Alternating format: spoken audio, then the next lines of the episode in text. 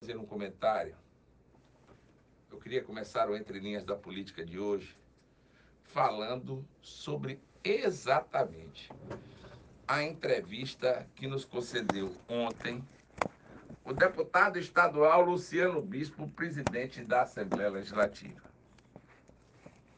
Luciano, entre outras coisas, disse claramente no programa de hoje, oh, desculpe, no de ontem, que entre 15 e 20 de janeiro, o governador Belivaldo Chagas e o grupo político que ele comanda no estado de Sergipe deve apresentar a candidatura para disputar o cargo de governador do estado em 2022. É uma informação extremamente importante. Grande parte das pessoas e tentaram muita gente empurrar com a barriga esta indicação.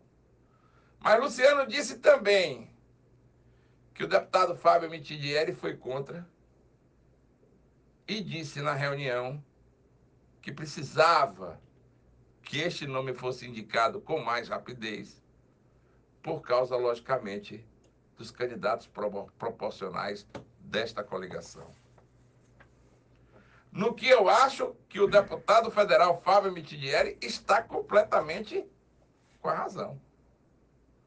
Até porque todo mundo hoje conversa com todo mundo.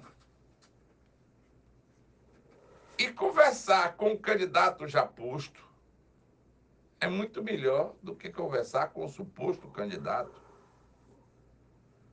Ou seja, se o candidato indicado pelo governador Belivaldo Chagas, indicado pelo grupo político, for o conselheiro Ulisses Andrade do Tribunal de Contas do Estado, ele vai precisar, logicamente, pedir o seu desligamento do, do tribunal. Vai começar a ter que fazer política e conversar com todos os políticos até porque política é conversa. E eles têm que conversar. Se o candidato for Laércio, da mesma forma, se o candidato for o prefeito Edivaldo Nogueira, da mesma forma, e se for o deputado federal Fábio Mitidieri, também da mesma forma. Luciano colocou aqui ontem que pode, ser sim o candidato a, a vice-governador do estado, mas também não se fez de rogado diz que se for o consenso, pode ser o candidato ao governo do Estado. Luciano só deixou de fora de uma futura composição política com ele o seu arquirrival Valmir de Francisquinho. Mas também claramente disse que se for candidato na proporcional e dentro do grupo político que ele também o próprio Luciano esteja, não tem nada contra a vinda de Valmir de Francisquinho. Teria ele algo contra se Valmir de Francisquinho fosse candidato majoritário e não proporcional. Mas voltando ao principal assunto do comentário da política de hoje, eu volto a enfatizar a data do provável anúncio do grupo que comanda, do nome do grupo que comanda o Estado politicamente há mais de 16 anos para disputar as eleições de 2022. Tomara que essa indicação seja realmente rápida, para que Sergipe possa conhecer, inclusive, os seus candidatos. Porque posto tem Rogério Carvalho, do PT, e só. Tem os menores? Tem os candidatos menores da democracia cristã tal. Mas os três que vão disputar a eleição, e aí eu posso até pecar, mas não peco por omissão. Eu tenho certeza que disputa a eleição de governo do Estado. O candidato do grupo político que comanda o Estado, que hoje tem, lógico, como comandante o governador Belivaldo Chagas, o senador Rogério Carvalho do PT também o senador Alessandro Vieira do Cidadania. Que lógico vai ser candidato. Em todas as pesquisas, feitas por qualquer instituto no Estado, o senador Alessandro Vieira aparece com 10%. É um número que não pode ser desprezado de forma alguma.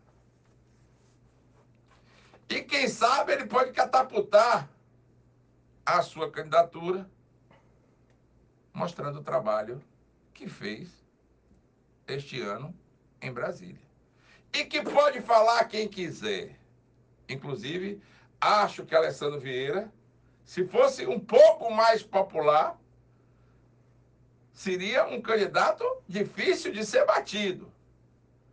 Mas como ele reina em um trono que parece que ele não precisa do povo, é o povo que precisa dele, talvez seja complicado para ele nas eleições de 2022 uma candidatura ao que quer que seja. Presidente da República, aquilo ali foi pura cena. Não sai de zero, não tem indicação alguma nas pesquisas, e lógico que fará palanque aqui para o ex-juiz Sérgio Moro. O que eu acho que dará aqui pelo menos 10% dos votos de Sergipe, ele vai transferir para Sérgio Moro, até porque Sergipe está bem definido. 60 tem Lula, 20 tem Bolsonaro, 10 vai ter Moro.